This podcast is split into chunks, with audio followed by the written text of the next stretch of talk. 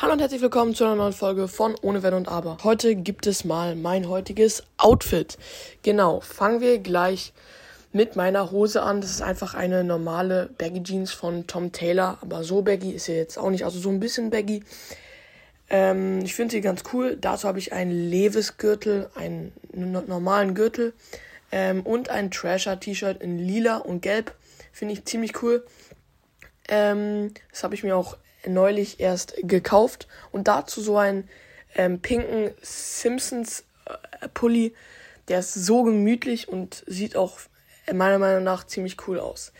Dann habe ich noch einfach so Titus Socken, die sind sehr dick ähm, und noch Nike SB, also Skateboard-Schuhe, sind eben perfekte Schuhe zum Skaten und sind auch sehr gemütlich. Also kann ich euch nur empfehlen, auch nur für 80 Euro. Genau, das ist mein heutiges Outfit. Ich hoffe, euch gefällt es. Schreibt mal eure Meinung zu den Klamotten rein. Jetzt würde ich mich verabschieden. Haut rein und ciao, ciao.